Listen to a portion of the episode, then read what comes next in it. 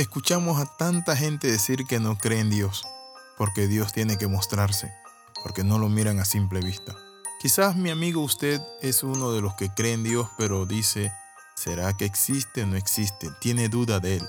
Pero hoy quiero invitarle a que reflexionemos sobre este devocional titulado Dios en la naturaleza. Cuando vemos la naturaleza encontramos que en cada cosa hay un milagro.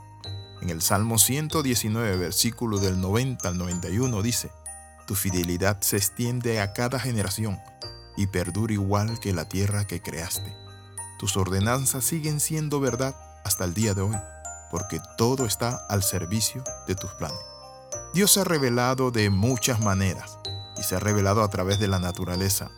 En un libro de John Maxwell en cierta ocasión leí que para tener un simple lapicero, noten esto, que tiene un carboncito por dentro, se necesitan aproximadamente 10.000 personas para que lo hayan puesto en tu mano. ¿Cómo así? Se necesita la persona que cultivó esos bosques, cortó esa madera allá en Brasil. Se necesitan las personas que sacaron de esa mina el carbón, las máquinas procesadoras, los barcos, todas las personas, los almacenes, los vendedores, la pintura que le pusieron. La parte de arriba lleva un hule del Perú, pero también trae un aluminio de Inglaterra. ¿Qué quiero decirte con esto? Si un simple lapicero tiene mucha gente que forma parte de ella, ¿cuánto más nuestra vida? Lo complejo de la naturaleza. Por eso es que podemos ver que Dios se muestra en la naturaleza, porque desde la creación del mundo todo, todos han visto los cielos y la tierra. Por medio de todo lo que Dios hizo, ellos pueden ver a simple vista las cualidades invisibles de Dios, su poder eterno y su naturaleza divina. Así que no tienen ninguna excusa para no conocer a Dios. Eso dice Romanos capítulo 1, versículo 20. Cada mañana debemos levantarnos con gratitud. Mientras hablamos con algunos jóvenes en cierta ocasión en una escuela, uno de ellos me dijo a mí, Pastor Alexi, simplemente le pido algo.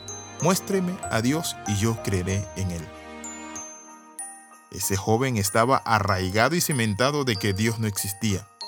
Y le dije, mira, puedes ver la belleza de ese lugar, puedes ver los árboles, puedes ver las aves, puedes ver la fuerza de gravedad que la tierra se sostiene sobre la nada, como dice el profeta Isaías, que él se sienta sobre el círculo de la tierra. ¿Y saben qué? El joven me dijo, sé lo que usted me va a decir. Me va a decir que Dios hizo todo eso. Bueno, no creo en Dios. Yo creo que todo esto es simplemente algo que sucedió por el Big Bang, una explosión. Entonces cargaba un peine o una peinilla, como dicen en otros países. Y saqué mi peine y le dije, te voy a contar una historia. Fíjate, agarra ese peine.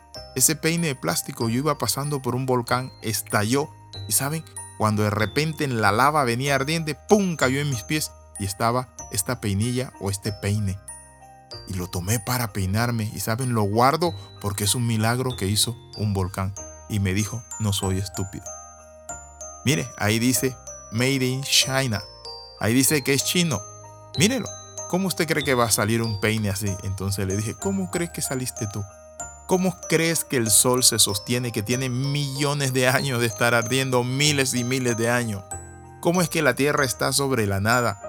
Si pones agua en un balón de fútbol o un balón de básquet, se va a caer, pero la tierra está sobre la nada, sobre la fuerza de gravedad. ¿Quién la hizo? Y él se quedó pensando y me dijo, otro día vamos a hablar. Es interesante lo que me dijo. Mi amigo, muchas veces nos hacemos necios. Dice la Biblia, dice el necio en su corazón, no hay Dios. Si usted es de las personas que dicen no hay Dios, Dios no existe, Dios no es nada, quiero decirte esto, el que no es nada eres tú. ¿Por qué? Porque dice la palabra, dice el necio. Es una necedad decir que Dios no existe. ¿Usted cree que somos estúpidos? exclamó alguien. ¿Y saben qué? Yo le dije esto a una persona. La persona que no entiende y tiene una mente tupida es eso. Por eso es que el término estúpido significa una mente tupida. Mi amigo, abra su mente, conozca a ese Dios poderoso, el que nos hizo, el que nos dio todas las cosas para que las disfrutemos, pero que un día nos espera en gloria para celebrar con nosotros y darnos una nueva tierra donde fluye la justicia, la verdad y es la nueva Jerusalén. ¿Conoce usted a Dios?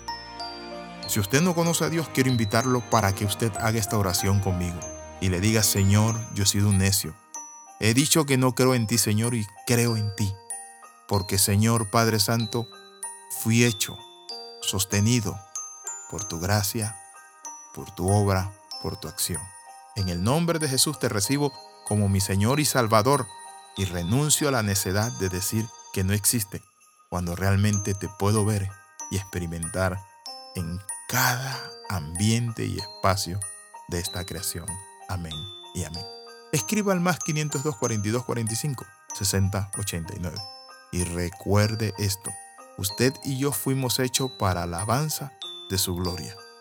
Dios es Dios. Le saluda el capellán Alexis Ramos. Nos vemos en la próxima.